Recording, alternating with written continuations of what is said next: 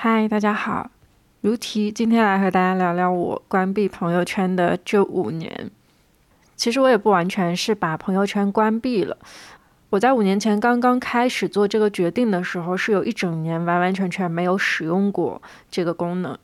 就是自己也不怎么发。然后也完全不去看别人发的。那个时候我是决定要关闭朋友圈了，所以我就在那个微信的通用里面把那个朋友圈的入口直接给隐藏掉了。这样的话我就不会点进去看嘛，然后也不会有小红点什么之类的。就是我自己发的话，就只能从我的那个个人主页那边点进去，然后进入到我的朋友圈，也还是可以发，也还是可以看别人的评论，但是不会有那种社交压力了。当时我就采用这样的方式，差不多一年的时间，然后到后来我逐渐适应了这种状态之后呢，我就再一次把那个朋友圈的入口给打开了。然后当我发现就是我适应了这件事情之后，后面的这几年，就算是我把朋友圈的入口放在了那个上面，我也很少点进去看别人的生活了。所以，我现在对朋友圈的状态是，我偶尔还是会去发一些东西，但是我基本上不怎么看别人发的朋友圈。真的是心血来潮，有一天突然间想刷刷的话，我才会刷一下，然后偶尔去点几个赞，就是很神出鬼没的一个人这样子。我来翻一下我最近发的几条朋友圈，给大家分享一下哦。哎，说起来很好笑，就是经常有很多听友不是会因为加听友群，然后就先加到我的企业微信嘛，然后就会有人告诉我说很想看我的朋友圈，我就跟他讲说我的微博更新的比朋友圈勤多了，你还不如看我的微博，然后我还会把我的朋友圈截图给他证明一下，然后他就会真的发现我朋友圈更新的频率实在是太低了。我最近更新的几条朋友圈呢？最近的一条是八月九号发的，是分享了两室一厅之前和那个雅诗兰黛合作的那一条播客，就是表达一下说自己跟喜欢的品牌合作上了很开心之类的这样的话。然后就是六月二十九号的时候发了一条在内蒙玩的那个图片，也就是记录了一下那一趟旅程吧。再往下一条就是五月九号的时候发了一条在济州岛玩的图片，也就是记录了一下济州岛那一趟旅程。再往前一条的话是分享了一个我自己公众号的文章，是去济州岛的路上写的，然后落地济州岛的时候就带定位发了一篇那个文章。再往前的话就是成都、川西、景德镇。我发现现在我发朋友圈就是。每一次旅行结束的时候，我打算记录一下那个时间节点和地点的时候，我就会发一条那个旅程的总结的那种图。但是事实上啊，我在其他公开平台发表的那趟旅程具体的细节，会比朋友圈的要多超级多。就比如说像我去景德镇或者川西玩什么的，我在我微博上都是每天发一条的。然后只要有那种好玩的事情或者好玩的时刻，我就会立刻把它写出来发出来。但是我这些东西都是不分享在朋友圈的。这就是我从开始关闭朋友圈到现在的一个大概的现状。那其实今天这一期我主要是想来聊聊这一路的心态变化和一开始我到底是为什么要做这个选择。其实我最开始关闭朋友圈的原因还挺奇特的。我发现有很多人哦，在那种社交媒体上面传播关闭朋友圈的主要的问题是，大家会觉得焦虑，就是关注到别人的信息会让自己产生一些内耗和焦虑啊。我当然承认这个也是我的其中原因之一，但是它不是我关闭朋友圈最大的原因。当时那个最大的原因呢，是我的朋友圈里面有太多代购了。然后我那个时候又是处于一个对购物还蛮有热情的时间段，所以我就加了非常多的国内外的那种代购，有什么奢侈品的代购啊，还有那种什么化妆品的代购什么之类的。我就每天看他们在那个朋友圈里面刷屏，他们就会把我其他朋友的那种消息直接就给淹没掉，所以我就很难再去刷到我身边活人的消息了。我的朋友圈基本上就已经被那种。商业性质的这种消息去刷屏了，然后我本人购物欲在那个时间段又很高，所以导致我冲动下单了不少的东西。当时其实算是刚刚出社会，刚刚开始拥有自己对钱的掌控权嘛，所以那个时候就会很愿意去花钱。然后终于有一天反应过来，自己在代购那边买了太多没有用的东西之后，我下定决心说不行，我绝对不能再看朋友圈了，我要把这些消息通通都屏蔽掉。所以其实关闭朋友圈的那个导火索，其实是我发现自己真的购买了很多没有用的东西，我想要切断一下自己的购物欲，所以我才把朋友圈关掉了。然后在关掉之后呢，我突然间发现，其实我有很多其他的焦虑也都随之消失了。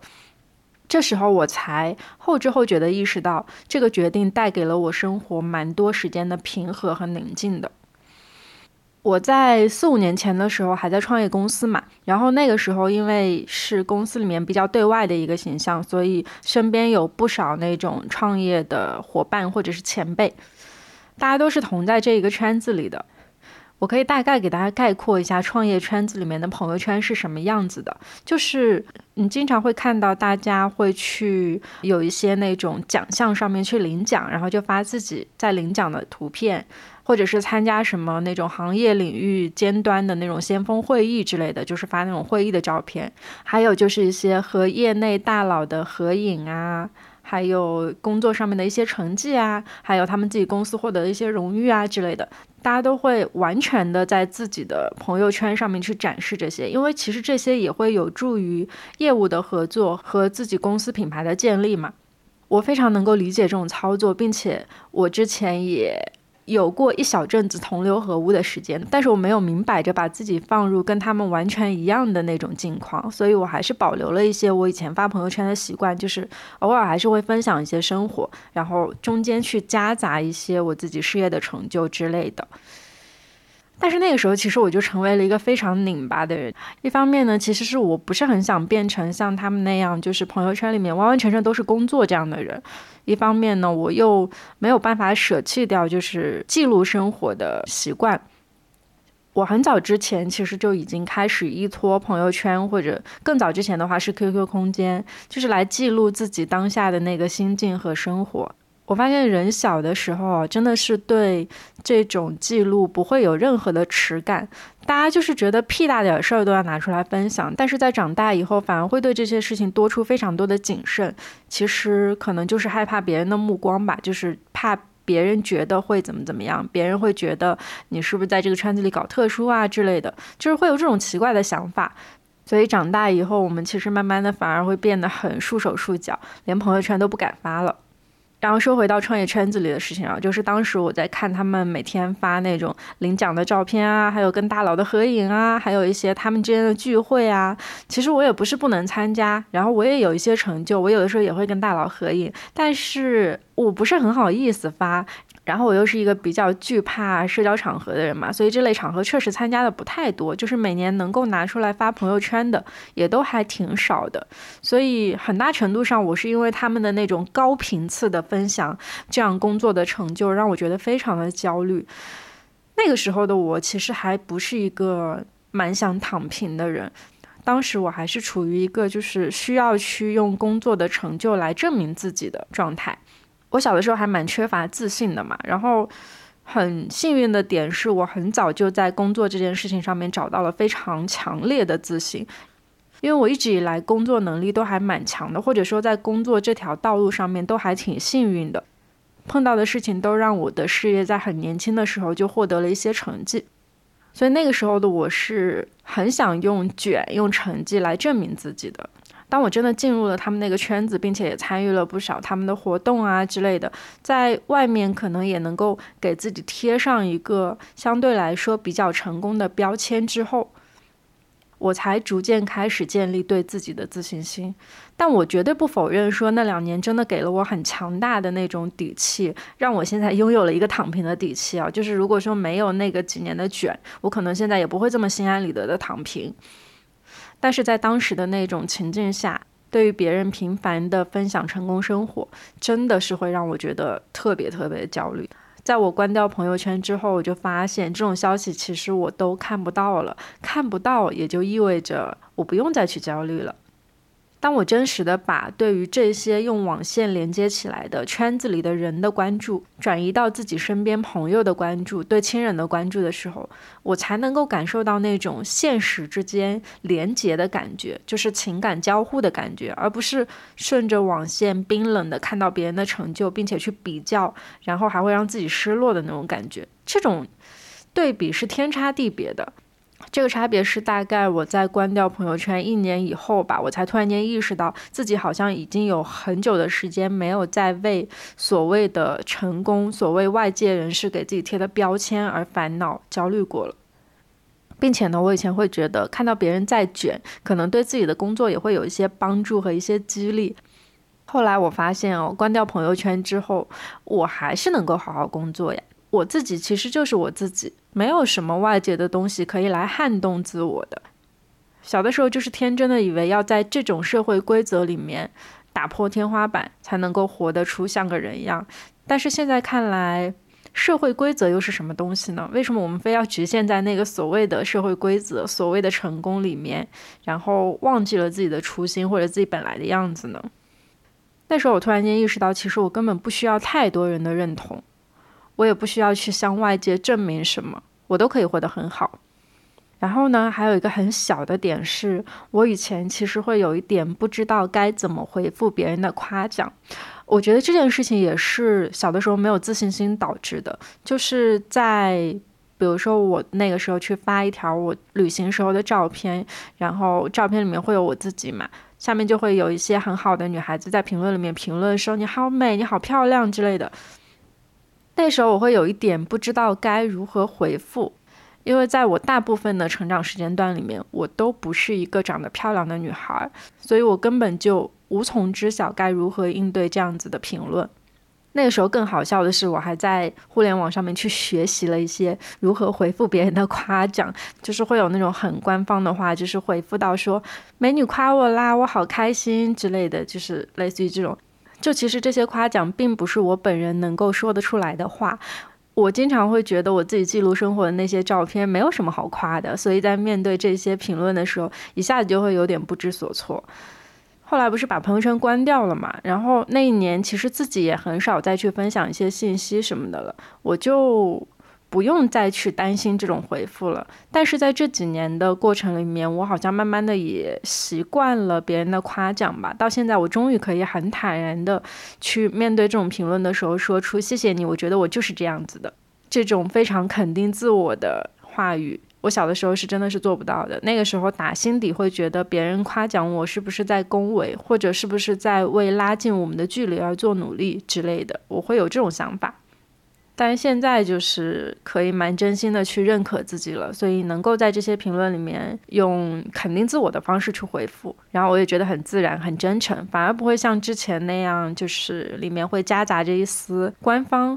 而且其实哦，就是在我关闭朋友圈之后，我发现。也并没有多少人发现我从朋友圈当中消失了。我以前其实发朋友圈的频率还蛮高的，我觉得一周得发个两三条吧。然后有什么事情就会发，比如说出去旅游碰到好看的风景什么的，我就在发微博的同时还会同步朋友圈一份。那时候没有什么架子，也没有所谓的包袱之类的。就单纯是觉得分享朋友圈，其实也就是用一个时间轴在记录自己的生活，然后偶尔回忆起来的话，就可以立马定位到那个时间去看当时我自己的照片嘛。就是发送朋友圈的这个频率其实还挺高的，但是在后来我关闭以后，那一年我基本上只发了五六条吧，反正很少。但是真的极少有人发现我在朋友圈里面消失了小一年。我该联络的朋友依旧会联络我，他们还是会知道我的近况是什么。那那些我平常不联络的朋友，也并没有因为我的消失而主动来关心我。所以在那一刻，我突然间就意识到了，说其实我们连接的关系也就那么一些。如果说我们真的想要注重所有关系的连接的话，那实在是太累了。人的社交圈其实就那么大，如果非要去把它铺得很大，并且对社交这种东西都存在功利心的话，那生活也太累了吧，所以后来我就慢慢的把我自己朋友圈的记录发展成了现在这个样子。在这期节目开头的时候，不是给大家分享了几条我最近的朋友圈嘛，就是八月、七月、六月、五月这样子，基本上每个月发个一条吧。对我来说，现在的朋友圈的意义就在于我想要去利用一下它的那个时间轴，记录一下我出去旅行的地点。像今年的话，就是六月去了内蒙，五月在济州岛，四月在成都，三月在泰国这样子。然后我也基本上只发旅行相关的内容，还有一些可能就是会跟工作有一点关系吧，比如说感谢一下品牌方啊，或者是感谢一下那种还在联系的合作伙伴之类的。这些我觉得是比较理性的朋友圈，所以我偶尔也会发。所以我现在在看自己朋友圈的时候，会觉得很赏心悦目，就是一眼看下去是我今年去了哪些地方，足迹遍布哪几个国家这样子。就觉得很简洁，也蛮开心的，好像也不会因为发那种屁大点事去打扰到别人，就还挺好的。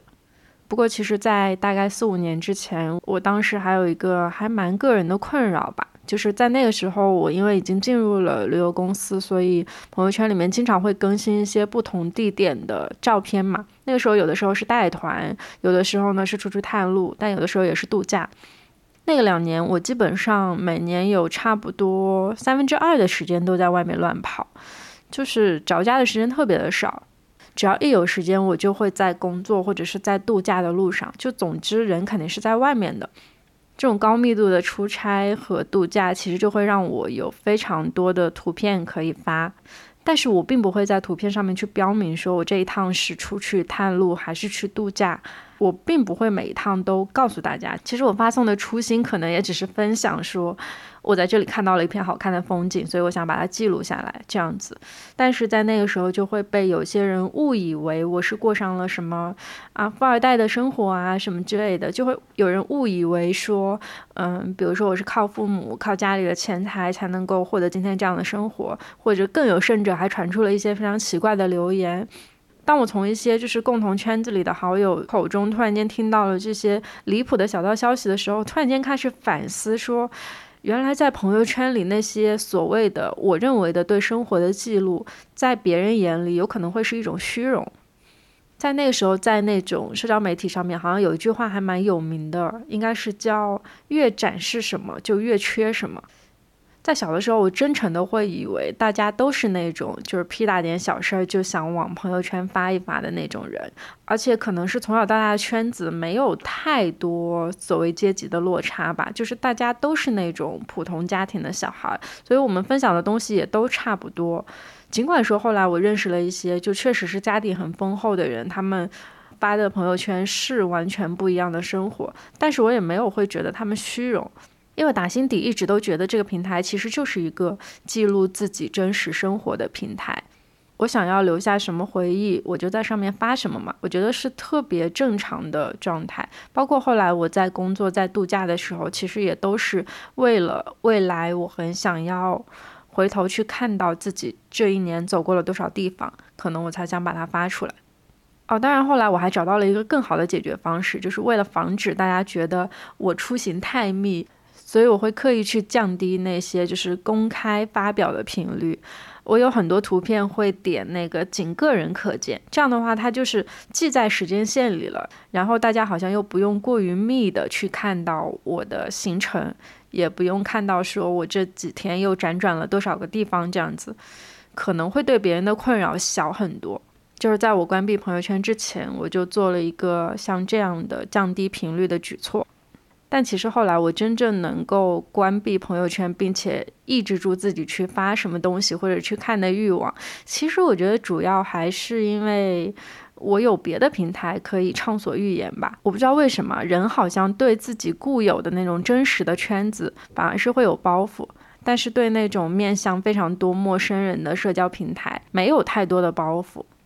我其实是一个更愿意在微博上面展示真实自我的人，有很多那种我比较内心深处的东西，我可能宁愿往微博发，不会愿意去往朋友圈发。我会觉得往朋友圈发自己内心的真实想法是一件有一点羞耻的事情。我也不知道从什么时候开始，大家的朋友圈里面好像就没有那种很情绪化的东西了。我其实到现在哦，去刷朋友圈，就是越刷会越觉得还蛮无聊的。像小的时候，其实我们刷 QQ 空间嘛，就经常会刷到一些伤春悲秋的状态啊，然后就会看到大家分手了又和好啊之类的那种很真实的状态。这个时候你就会觉得这个人是一个活生生的人。但是现在我再去刷朋友圈的时候，我就会觉得好像没有那么有意思了。可能是因为大家成为成年人之后，表达都开始变得非常的克制，非常谨慎吧。嗯，反而缺失了一些真情实感的有趣。所以现在打开朋友圈这个举动对我来说都是非常少见的举动了。但我有时候会跟那种就是联系频率不太高的朋友讲话嘛，在跟他们讲话的时候，我会突然间回想起，哎，好久没有看他朋友圈了，看看他最近发生了什么吧。然后就会从他的那个头像的个人主页里面点进去，集中的刷一下他的朋友圈。所以我通常来说就是也不太会去错过朋友的近况。就如果朋友想要分享的话，我还是会看到他们的近况的，因为我会在跟他们聊天的时候点进去看一下他最近在干嘛。包括跟朋友出门，如果要约一个吃饭的话，我也会在出行之前点开，先看一下他最近的生活是怎么样的，就防止说到时候我们见面了，然后他突然间问起某一件事情，说自己发过在朋友圈，但是我没有看过，我会觉得有点尴尬，所以我会提前稍微做好一点准备。所以其实这么看下来，我也并没有错过那些我想要连接的朋友的生活。我通过用这种补课的方式，其实也是能够了解到前一阶段他在过着什么样的生活的，这样就够了。我根本就没有必要时时刻刻的去了解到朋友最近发生了什么，我只需要隔一段时间看到他的消息，隔一段时间知道他还好，他最近的生活都不错，对于我来说就是一个莫大的安慰了。那我就很希望我的朋友圈也是这样子，所以我就每隔一阵子可能去记录一个我出行的地点，让大家知道哦，我还在过那种无拘无束的自由的生活，还在过着自己很想要、很喜欢的生活就可以啦。我就再也没有那种一定需要外界去认同我，或者是向外界去证明什么的那种焦虑了。而且其实哦，朋友圈就是一种现实和虚拟非常交错的地方。首先，这些人大部分都是我们认识的真实的人，但是他们的生活又因为网线的存在，而对于我们来说变得非常的不具体。我在前几年的时候，突然间意识到，关注具体的生活是一个很重要的课题。尽管说我真的还蛮喜欢一些非常宏大、非常不具体的事物的，但是如果我们都不能够关注到自己具体的生活的话，我们的心里是一定会被一些焦虑所侵占掉的。在关闭以后的那一年里面呢，我花了很多时间去。关注我自己身边非常具体的关系，比如说每天都要见面的同事的关系，比如说自己身边亲近的朋友的关系，还有亲人的关系，这些非常具体有连结的关系，会让我觉得生活是会让人有感知的状态，而不是那种悬浮在空中需要用网络去装点自己的感觉。而且我觉得，其实人类都是有一些窥探欲的。当我们在刷别人的朋友圈的时候，偶尔也会有一种窥视别人生活的感觉，就是我们会希望从别人生活的细枝末节里面推断出他最近过得好不好。这是一种人之常情吧。但是我自己还蛮讨厌这种窥探欲的。一方面是。我不否认说我自己有的时候会好奇别人的生活，所以我也会有一点窥探欲。但与此同时，我又很讨厌被别人窥探，所以带入到我自己身上的时候，我就会知道关闭朋友圈是一个多明确的选择。就是一方面，我不会为自己在窥探别人生活而焦虑；与此同时，我也不害怕别人会通过我的一些细枝末节来窥探我。甚至不用再去害怕外界对我的评论吧。我觉得我这几年的自洽和这几年终于不用再害怕外界的评论，其实就是从关闭朋友圈这件事情开始的。总的来说呢，就是这件事情是以一个不可思议的原因开头，但是最后却带给了我非常多意想不到的好处。我不需要再用朋友圈去装饰自己。我想要了解的朋友就在我身边，喜欢的人和我的亲人都只要一张车票、一个电话就可以立刻到达他们身边。这样的生活真的非常的充实、平静。我会发现我越来越多去享受那种不被人打扰的安宁和自我的世界。但同时在有表达欲的时候，又有其他的平台或者其他的形式可以去表达自我，比如说像播客、公众号或者微博，这些都是我去发泄表达欲的。地方，我无需非要去用那个熟人圈子特别多的平台来证明自己，我也没有必要去让不必要的人了解我的生活，只要能够回应我、懂我的那部分人在我身边，就已经是莫大的幸运了。然后说起来这两年哦，我好像越来越多能够贯彻那种关我屁事和关你屁事的思想了。我以前还蛮容易陷入自证陷阱的嘛，会因为别人的评论，会因为别人的一些观感而感到焦虑，就是偶尔还会去分析自己讲出来的话，看看哪里有没有疏漏之类的。现在已经完全不会去做这件事情了。我现在的想法就会是，比如说，要是有人在评论区骂我的话，我就会想说，他真的很没有素质，或者是你要是不想看的话，你就出去，为什么要在我的地盘撒野？就会有这种很自我为中心的想法。但是这对于我来说是一种很强大的自由吧，因为我不太会再去因为这些言论而产生任何的心理波动了。当然，如果有一些时候有一些人骂的真的很脏的话，我还是会有点难过，还是会有点玻璃心的。可是大部分时候不太会再去因为这些评论而伤心很久了，可能就只是心里面稍微波动一下，就还好。所以呢，最后就对我关闭朋友圈的这五年做一个简单的总结，就是活在自己的世界里面真的很好。其次呢，就是我终于发现，我生活当中大部分的事情和别人都是没有关系的。而我加上微信的那些人呢，我觉得至少有百分之九十五吧，也不会真心的想要来关注我的生活。所以，保持跟自己紧密交往的朋友们之间的连接。那么，至于其他人的消息呢？抱着一种可有可无的心态去面对就很好啦。世界上有很多东西都是可以和关掉朋友圈一样，慢慢去戒掉，并且会发现这个举动给自己带来一些不可思议的好处的。好啦，那今天这期就到这里喽，我们下期再见，拜拜。